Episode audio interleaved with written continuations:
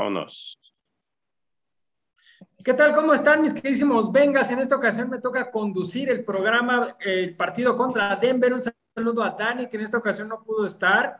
Pero bueno, aquí estamos. Saludos a, también a la jungla hispana, Bengals Argentina, Brasil, también Colombia que nos están escuchando y a toda la gente que nos escucha también allá en Estados Unidos. Muchísimas gracias por estar con nosotros. Raúl Paniagua y me acompañan Gabo, Lalo Herbert y Memo Martínez en este capítulo que vamos a hacer de los Bengals contra eh, Denver.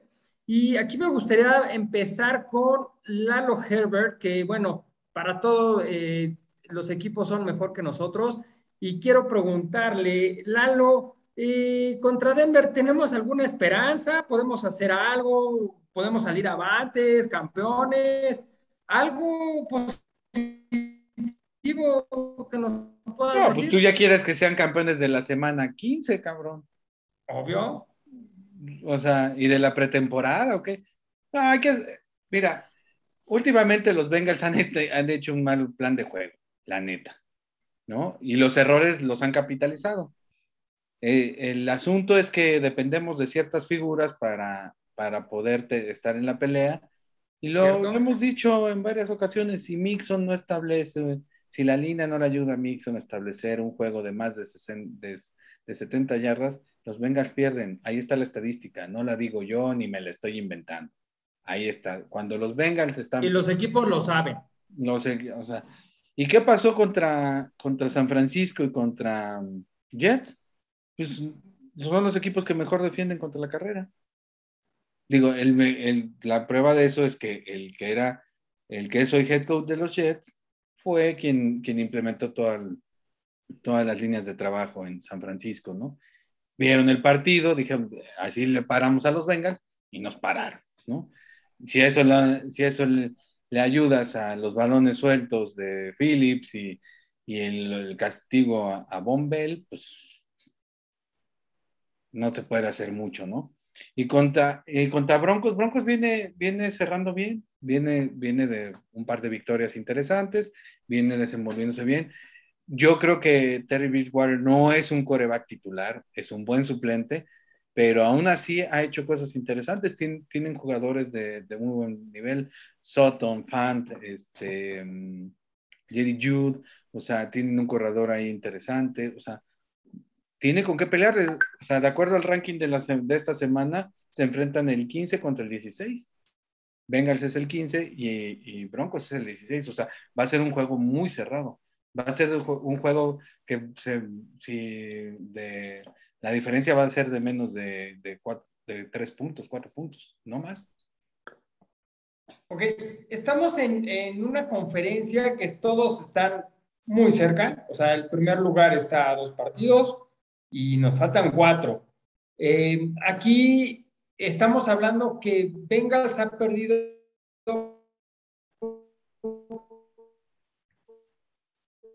parte que Dani. distingue a la liga. Ah, me Se congelé. ¿En, en qué parte me quedé? Pues en buenas noches. No, la, eh, eh, ¿Ahí ya la me escuchan? que es la división. Sí, te escuchamos, Memo. Los récords, estabas con los- la diferencia de récords. Ah, y entonces, ah, en esa parte, eh, ¿podemos, o sea, es- estamos dentro todavía de, de- de poder llegar a playoffs o, o realmente con lo que hemos mostrado en esto último, la verdad es que nada más fue un pantallazo de inicio de temporada. No sé, Gabo, Memo, ¿quién quiere contestar esto? Adelante, Gabriel. Gracias, Memo. Este, mira, yo lo, lo que veo es que ya se nos acabó el margen, ya no tenemos margen de error. Ya, ya los, los partidos que podíamos perder ya se perdieron. Entonces eso nos mete en un, en un grave aprieto porque de los cuatro juegos que restan, dos son en casa, dos son fuera. Dos son eh, partidos divisionales, dos contra rivales de la, de la división oeste, ¿no? Que también está peleadísima. Entonces, ya no tienes muchísimo margen de error, más bien ya no tienes margen de error y, vas a enfrentar partidos muy complicados, ¿no? Incluso uno divisional fuera de casa. Entonces, yo creo que aquí la clave, desde mi punto de vista, es ganar los dos juegos divisionales. O sea, si, si nosotros ganamos esos dos juegos divisionales, podemos incluso calificar como líderes de la división. ¿Por qué? Porque la, la, división norte eh, se está decantando como una división tan competida, pero al mismo tiempo no hay ningún equipo que, que sobresalga. Y para cómo están los otros equipos en términos de lesiones o en términos de salud por COVID, eh, creo que tenemos chance, este, porque difícilmente nuestros rivales van a ganar o, o, tienen este, posibilidades amplias de ganar sus, sus siguientes partidos, pues está muy complicado. O sea, eh, de entrada, Baltimore va con, con, Green Bay, si no mal recuerdo, ¿no? Este, Cleveland, creo que sí le toca un flan, no, no me acuerdo cómo. Raiders. Los Raiders. Van con los Raiders, que no son tan flan, pero traen medio equipo este, con COVID, eh, contagiado con COVID y además posiciones clave, como lo había dicho Lalo hace unos días. Entonces, entonces, la verdad, Ajá. está difícil que ellos ganen en la siguiente, en la siguiente semana. Cincinnati pues podemos decir, no, pues sí puede ganar y, y, tiene chance con Denver y todo, pero pues lo mismo decíamos con Jets, lo, lo, mismo decíamos con los Chargers en su casa, ahora con los 49 en casa y, y pum, perdieron. Pero, pero Cincinnati es un equipo que ha demostrado que puede competir eh, incluso en situaciones muy adversas. O sea, es un equipo interesante en ese sentido.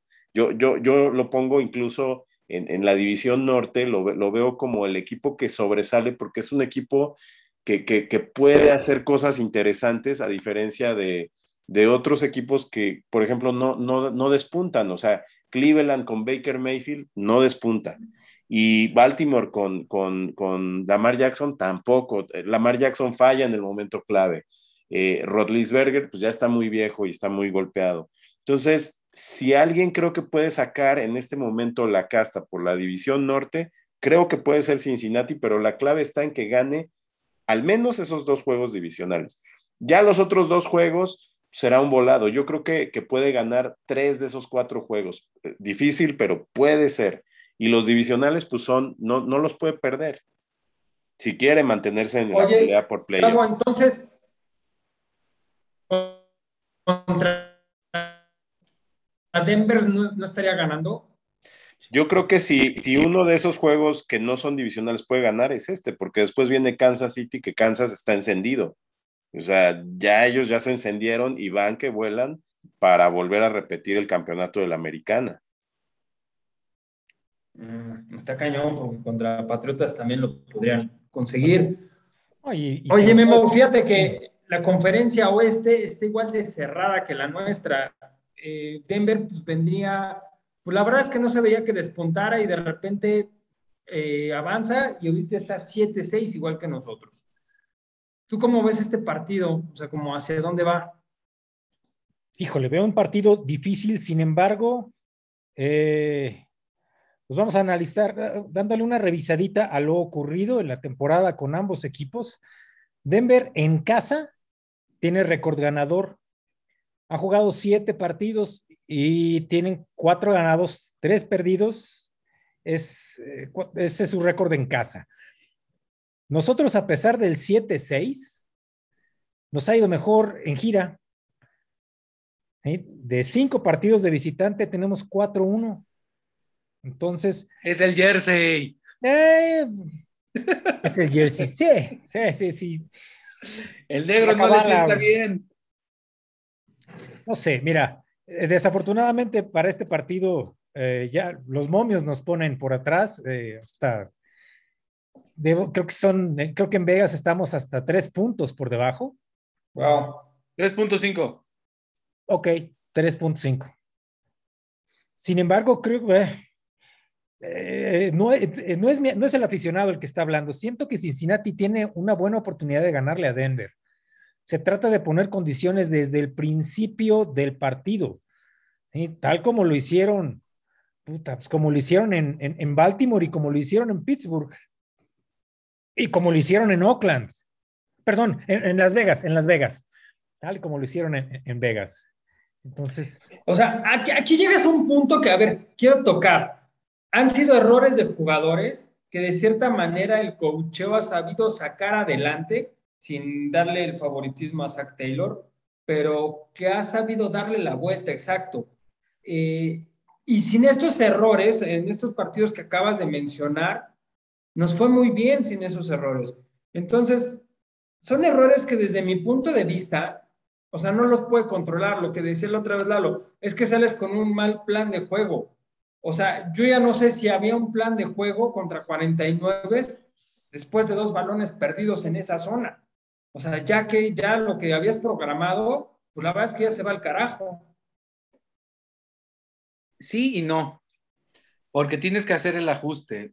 Eso es lo que caracteriza a los grandes coaches. Haces ajustes y empiezas a, rehacer el, juego, ¿no? Hay, hay a quien les, les funciona muy rápido, hay a quienes no. El asunto aquí es que creo que el punto flaco que tenemos contra, contra Denver son los lanebackers. Y es la zona que van a atacar, ¿no?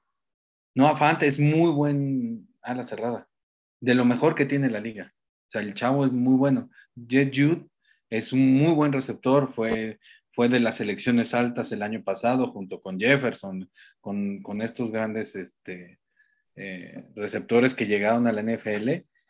Y, este, y el asunto es ese, ¿no? ¿Cómo, cómo contrarrestas eso si está en duda? Bueno, Wilson, Logan Wilson no va a jugar. Ya, ya lo anunciaron, no va a jugar esta semana. Pero really, también el, el está en duda, ¿no? Y también el vikingo de la jungla está en duda, ¿no? Tu mejor, el, el, el mejor liniero que tienes cazando corebacks. Que no lo ha hecho mal Gil, que no lo ha hecho mal la línea, pero sí hay una diferencia, ¿no? O sea, sí, sí cuando, cuando juega Hendrickson hay una diferencia enorme, ¿no? Porque el equipo se ve más comprometido, se ve, se ve echado para adelante y todo eso. No estoy diciendo que con Gil no, no lo hagan, pero el problema es que Gil no tiene las, las habilidades que tiene, que tiene Hendrickson, ¿no? Hendrickson es más atlético, el otro es más pesado. El, el otro cuando penetra es certero, ¿no? Pero Hendrickson siempre está buscando a la vuelta con Sam Hobart y, y la línea es la que, la que va a definir las cosas, ¿no? Entonces, ahí es en donde yo veo el, ¿no? ¿Cómo puedes este, hacer esos ajustes para poder contener a Denver y que precisamente Burrow y compañía establezcan un juego que pueda, que pueda este, ponerse al frente y no perder el, el ritmo? Ok, pero principalmente no tiene que haber errores de los jugadores. O sea, eso es lo que para mí ha tronado en, los partidos pasados. O sea, más ah, que claro. el planteamiento de juego. Pero, pero, pero es, va junto con pegado. Es una combinación de ambas, ¿eh? No, no, no son errores nada más. Sí, o sea, el plan de juego, si, ah, si no está funcionando, el jugador se ve frustrado y empieza a hacer errores, ¿no? y empieza a cometer faltas, ¿no? O sea, Vamos al partido de los Niners, ¿no? Bombell era tercera y siete, ya habían parado y agarra el balón y se burla del, rival, ¿no? no, pero de hecho, no, de hecho dijeron que lo único que le dijo es, me ibas a pegar. sí, pero al señalarlo, tú al señalar al contrario, ya está penadísimo en la NFL. Todos los juegos están viendo ¿Qué, jugadores? Es una interpretación, pero al final te arriesgas a que te, a que te castiguen. O sea, fue un error de Bell. no debió, él no debió de haber metido, metido en, ese, en ese asunto. Eh, eh, sí, o sea, yo creo que hay, hay cierta frustración porque ya él, además para ese momento, pues el equipo ya estaba abajo en el marcador. Entonces, este, y mira que Bombell yo creo que es uno de los, es un jugador disciplinado, ¿no? No, no, no se siente que sea un jugador que, digo, es un jugador muy duro, pero no es un jugador sucio, digamos. No es Pac-Man Jones. Sí, no es el Pac-Man Jones, la verdad, es, es muy duro, es, es, un jugadorazo. Pero pues sí, perdió, perdió el, juego mental, ¿no? Perdió el juego psicológico y pues, nos costó, ¿no? Y como ese, pues otros errores, pero no le puedes dar toda la responsabilidad únicamente a los jugadores. O sea, hay un plan de juego que, no fue bien llevado y que lo platicamos mucho el día de ayer, ¿no? Este, decíamos, ¿cómo, ¿cómo se te ocurre seguir insistiendo en el juego terrestre cuando a Mixon ya lo pararon una y otra vez? Y el juego aéreo funcionó de maravilla, estaba funcionando muy bien, todos los receptores estaban conectados con Burrow, Burrow estaba haciendo un buen, un buen trabajo, no había habido intercepciones y errores, y el plan de juego nuevamente fue equívoco, ¿no? Timorato, a, momentos este, falto de creatividad, como lo hemos platicado, ¿no? Muchas veces. Entonces, es una combinación de ambas cosas. Yo creo que a Cincinnati lo que le pasa es que estamos pagando la novatez de, un equipo que, que, se está conjuntando en esta primera temporada, porque aunque Zach Taylor lleva tres temporadas dirigiendo, con esta su tercera, eh, tenemos que reconocer que, por ejemplo, toda la línea frontal defensiva es una línea nueva. El perímetro, este, a la defensiva, también es una unidad en, gran medida nueva, ¿no? O sea, tiene muchas este, incorporaciones. Eh, la línea ofensiva mm, sigue sin carburar, ¿no? Eh, tienes mucho talento a la ofensiva, pero sigue sin, proteger consistentemente, consistentemente a Burrow. Burrow es el, el, mariscal de campo más castigado en toda la liga. Tenemos ya más de 40 capturas. Ayer lo veíamos. capturas. Y a este ritmo, Burrow va a terminar la temporada, la temporada, perdón, con, con más de 50 capturas. Eso lo podemos asegurar desde ahorita. El milagro es que no se nos haya lesionado. O sea, que tenga un dedo dislocado es un milagro, la verdad. Por, para el castigo que se le ha dado a este chavo, sin embargo, sigue entregando números interesantes. Sí, también es líder de intercepciones, pero ¿cómo no puede serlo si estás jugando todo el tiempo con la presión de las alas defensivas encima de ti? Y además, te enfrentas dos veces al año a, a TJ Watt, te enfrentas dos veces al año a Calais Campbell, te, te, enfrentas dos veces al año a Miles Garrett, más todos los demás que, se dejan venir con un calendario que ha sido sumamente difícil. La verdad es que Cincinnati ha tenido una temporada mm, medianamente decente para lo que pensábamos que iba a suceder esta temporada. Siguen en la pelea, muy difícil, insisto, ya no hay margen de error y vamos a ver si este equipo, tanto su staff de coacheo como su roster, está a la altura de las circunstancias. Es difícil porque ahora sí tenemos lesiones en, puestos clave. Logan Wilson es, el, es, es una de las bajas más sensibles que tenemos ahorita, pero en la línea ofensiva el problema es que como carecemos de profundidad en esa línea, donde que ya más o menos habíamos encontrado una cierta estabilidad, sin, sin profundidad, pues se te desquebraja completamente la, la poca protección que le podías dar a Burro. Algo ibas a agregar, Memo. No, no, estaba coincidiendo nada más eh, con lo que decía Gabriel. Es muy difícil para, para nuestro para nuestro equipo avanzar si no solucionas el problema de la presión al pasador, ¿sabes? Eh, si 41 capturas, si no mal recuerdo, estaba Lamar en segundo con 38, ya son tres de diferencia, y eso que situacionalmente Lamar, se pone en esa posición, ¿no? Sí, Lamar se pone en ese, exactamente. Lamar, por su estilo de juego, se arriesga más a, las capturas, incluso, eh, eh, incluso con menor castigo, porque bueno, trata de sale de la bolsa de protección, no tiene para dónde correr, ya, ya da la jugada por perdido y es una captura, puede ser una captura de, de un linebacker exterior o de un corner. En general, el castigo ha sido, ha sido terrible para, para Burrow y todos lo, todos lo veíamos venir, pero estas dos últimas semanas, sí, pues es que con Chargers fueron cinco o seis y con San Francisco otras cinco o seis. Bueno, pues es que los hermanos Bosa se dieron gusto. No, perdóname, pero eh, no jugó este Bosa, ¿eh? Es cierto, es cierto, es cierto. se lesionó, no, si no hubieran sido otras tres más, ¿eh? Sí, si no hubieran sido. no le pegaron mucho, o sea. También, también se extrañó el, eh, el, hecho de que se nos hubiera lesionado Hendrickson en, en su primer serie defensiva. Eh, eh, sí, pues, caray, lo extrañamos. El, el, equipo, el equipo lo extrañó mucho. Sí, ahí el asunto es cómo, cómo puedes combinar el hacer un juego eficiente o efectivo con estas carencias que tienes, ¿no? O sea, tienes que hacer pases cortos, rápidos y hacer Hacer Pero- al, al rival. Pero es ahí donde entra el tema del coacheo. O sea, no tenemos a un Belichick detrás de- en, en- en- las, en las, en las, este, en la, en el coacheo. O sea, digamos, Zach Taylor no le alcanza la creatividad y no le alcanza la experiencia para solventar esas carencias en el roster.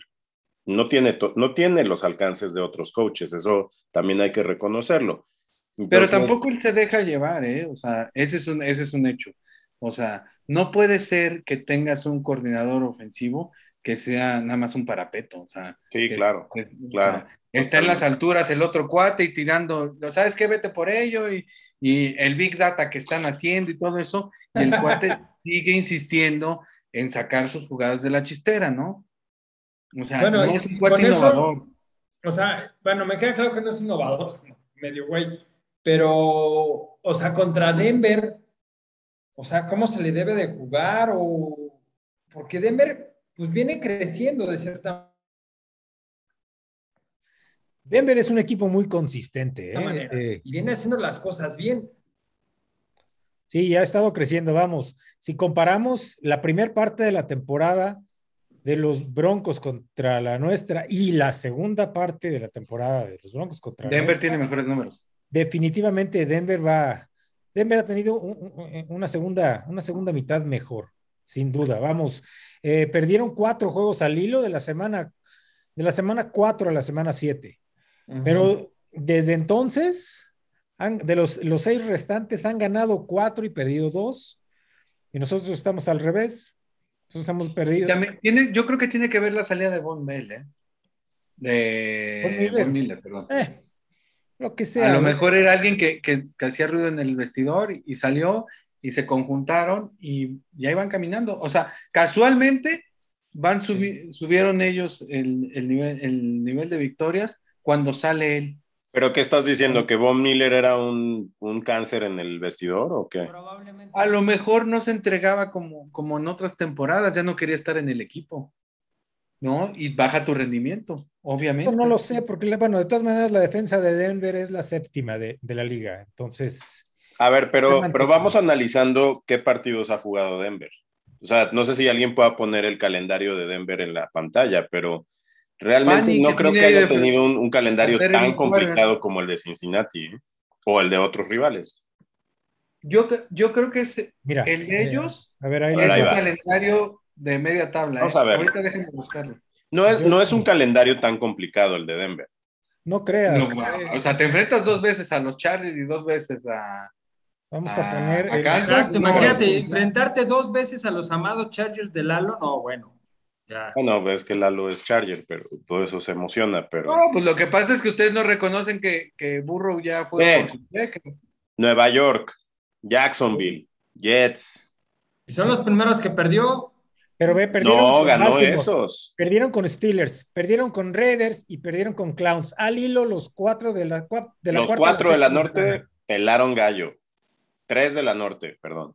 Entonces, tres de la norte, es correcto. Y lo de Dallas, yo creo que es muy circunstancial, o sea, no, no, no creo que haya sido un partido, digo, no lo vi, no me consta, pero no creo que haya sido una victoria así eh, realmente de autoridad, pues. Ah, los ah, Broncos han sido Si muy. quieres, mira, aquí ya tengo el calendario. La dificultad del calendario es uno de los calendarios más sencillos. Exacto, exacto. Entonces, claro que siempre enfrentar a estos rivales que son cómodos, pues te sube los, los bonos en las un- estadísticas, quieren un por eso dato. tiene eso.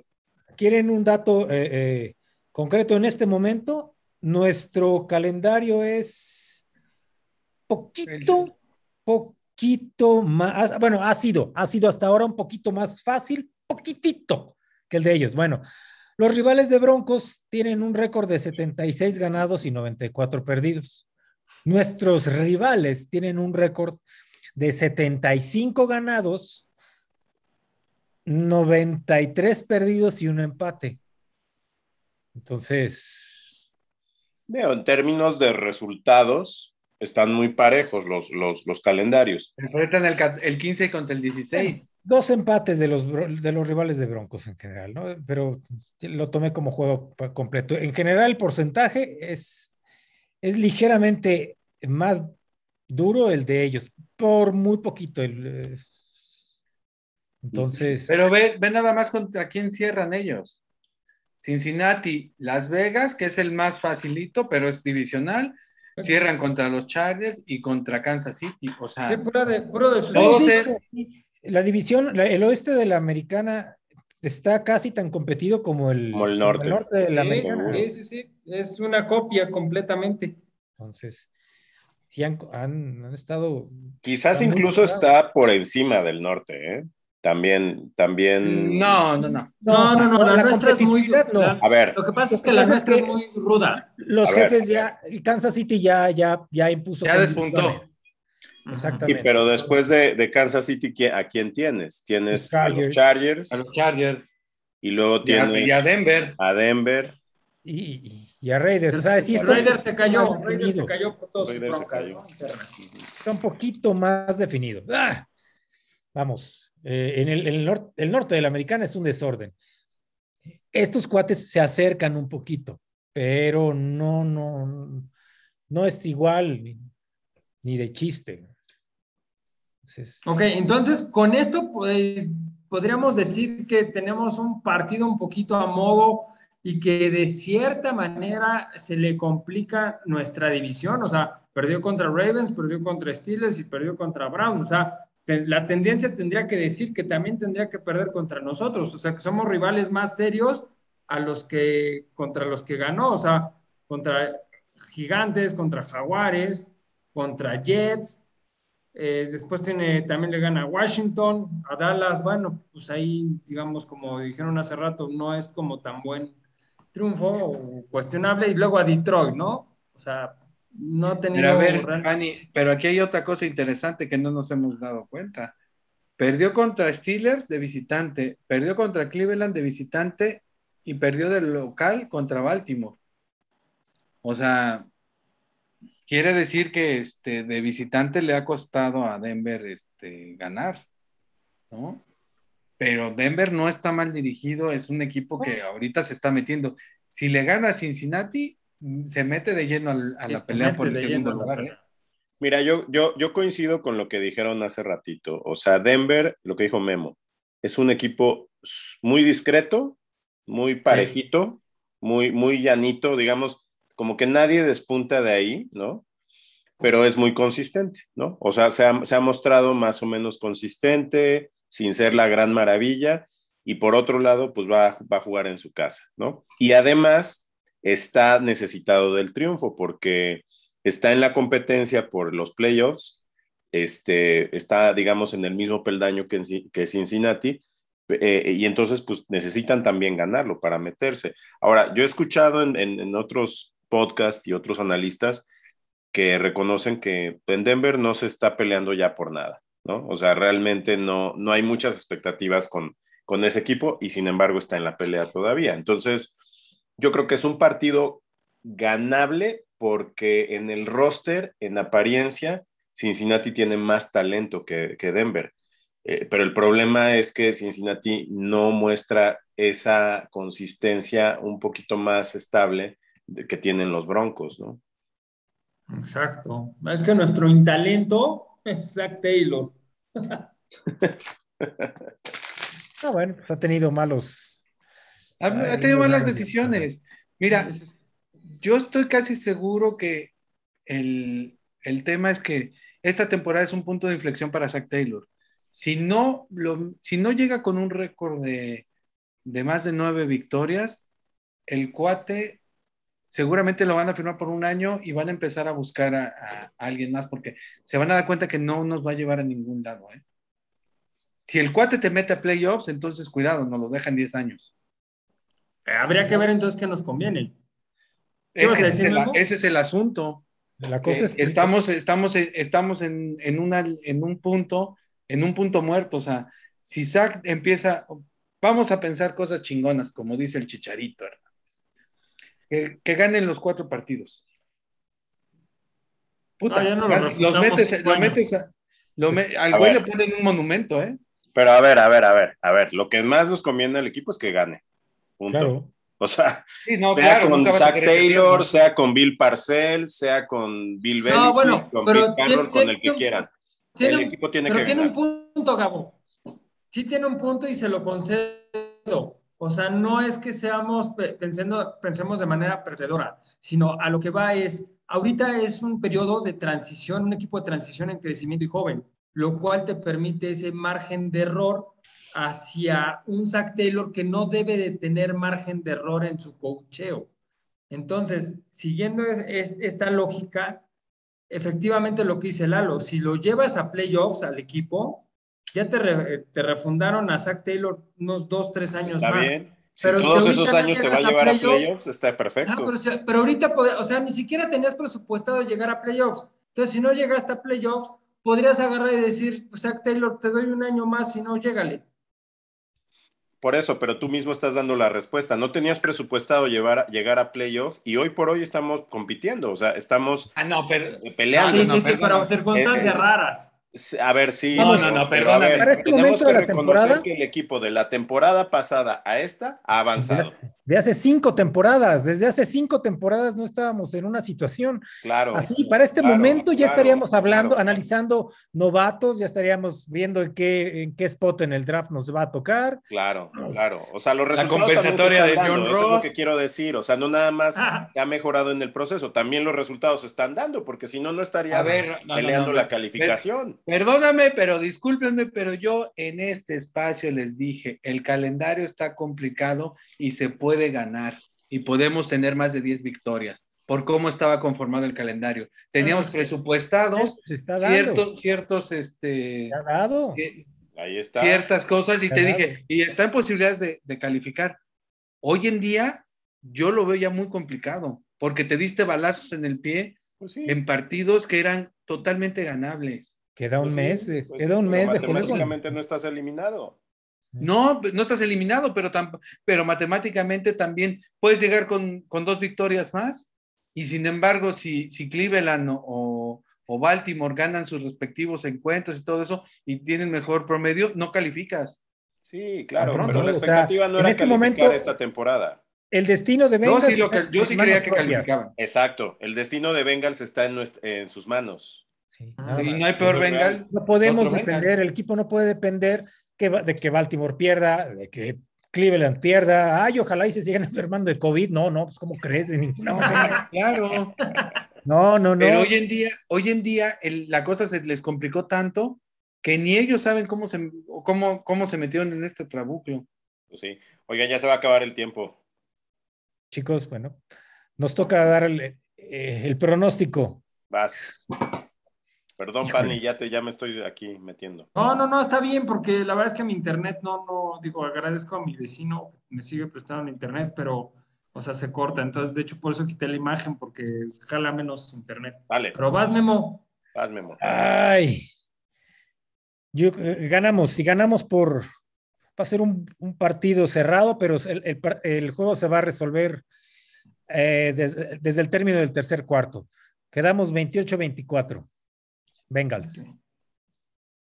Vas, Lalo. Yo 21-17 a favor Bengals. Vas, Lalo. Yo también 21-17 y ya no apuestes, Pani, que lleguen al Super Bowl, por eso hemos perdido. Sí, ya no lo hice. Va, ya no lo apuestes. 23-20, favor Bengals. También Perfecto, apretado, chicos. pero lo sacamos. Vale, pues eso es todo. Cuídense. Saludos. A disfrutar los juegos. Buen domingo.